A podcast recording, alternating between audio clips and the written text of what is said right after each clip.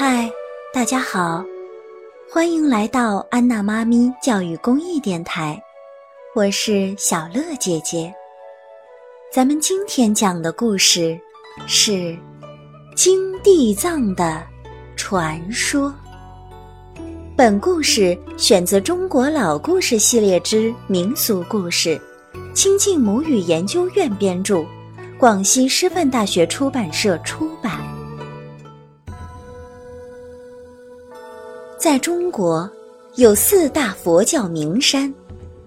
南海普陀山是观音菩萨的道场，山西五台山是文殊菩萨的道场，四川峨眉山是普贤菩萨的道场，而安徽境内的九华山就是地藏菩萨的道场。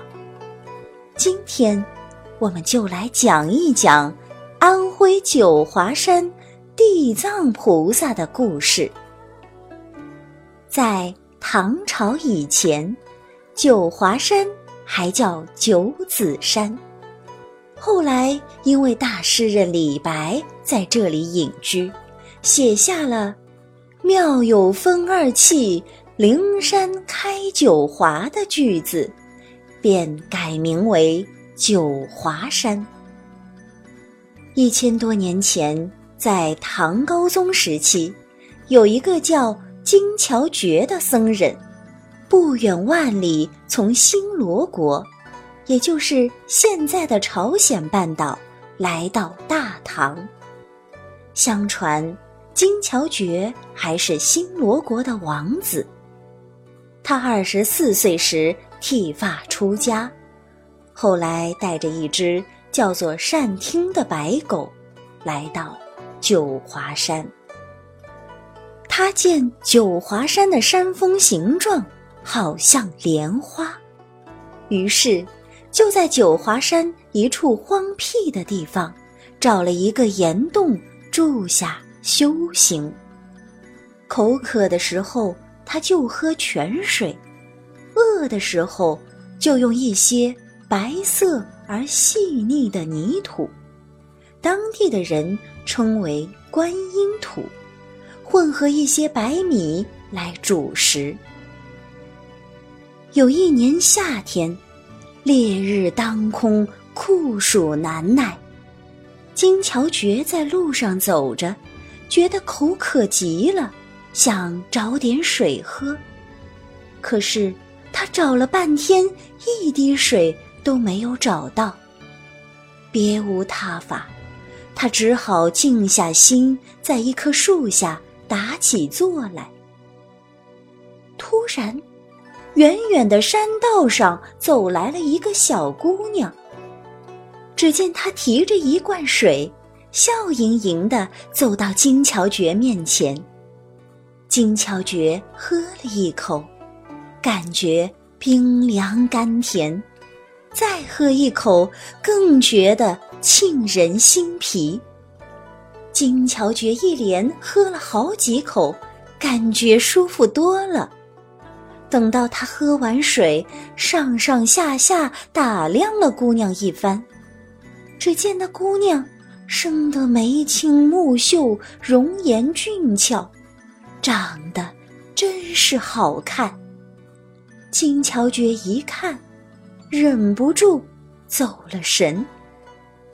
好在他修行时间比较长，刚一分心就立刻收了心，念了一声“阿弥陀佛”，就闭上眼睛念起经来。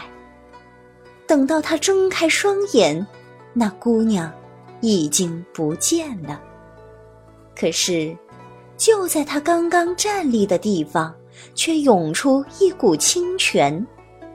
后来人们就把这股泉水叫做“美人泉”。原来呀，这个姑娘是仙姑，是玉帝派来考察她的定力的。当时，九华山属于一个姓闵的财主。他家殷实富有，而且他和他的儿子都信佛，平日里乐善好施，对僧人很是敬重。一天，金乔觉敲着木鱼来到闵家门前，闵员外一看见来了一位僧人，赶紧合掌行了一礼，问：“师傅，您是化缘还是化斋呢？”金乔觉微微一笑：“贫僧饿了吃野果，渴了饮山泉。”不需要化缘，也不需要化斋。呃，那师傅化什么呢？施主，我只想求一领袈裟大小的地方，容我打坐静思。呃，只一领袈裟大小的地方，嗨，那还不容易。施主，我九华山这么大。你看中了哪座山头，尽管住下便是。那就多谢施主了。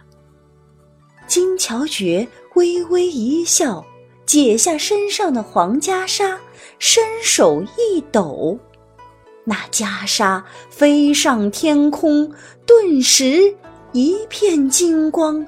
罩住了九华山和周围的九十九座山峰。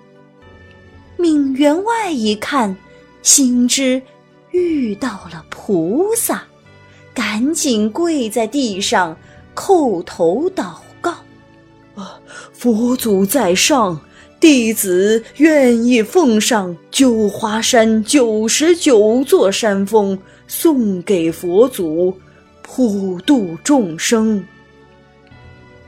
闵员外又叫来了自己的儿子闵道明，拜金乔觉为师，人们称之为道明和尚。后来，闵员外自己也拜了金乔觉为师，父子俩一起跟着金乔觉修行，日后都成了高僧。不过，因为道明先入山门，成了父亲的师兄，倒也成为一段佳话。据说金乔觉在九华山修行，他的母亲知道后，就不远万里来寻儿子。他见儿子不肯回去，思儿之情使他哭了三天三夜。又加上一路的风霜，眼睛就失明了。金乔觉就用一口井中的泉水为母亲洗眼，治好了眼疾。后来人们就把这口井叫做“明眼泉”。金乔觉得母亲知道儿子一心修佛，根本不可能。跟他回去，爱子心切的金妈妈就留在九华山帮他护法。金妈妈去世后，人们给她建了一座塔，叫做娘娘塔。唐玄宗开元十六年的时候，金乔觉去世了，享年九十九岁。据说他死的时候。颜面如同活着的时候，面容慈祥，很像佛经中所记载的地藏菩萨。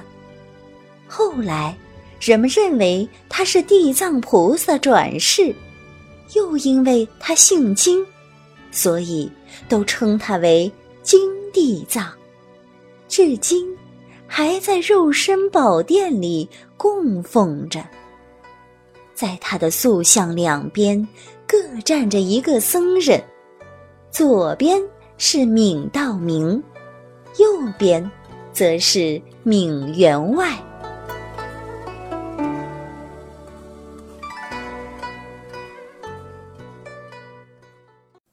本节目由安娜妈咪教育公益电台出品，感谢您的收听。如果你喜欢我们的节目，欢迎添加安娜妈咪的微信公众号。不见不散。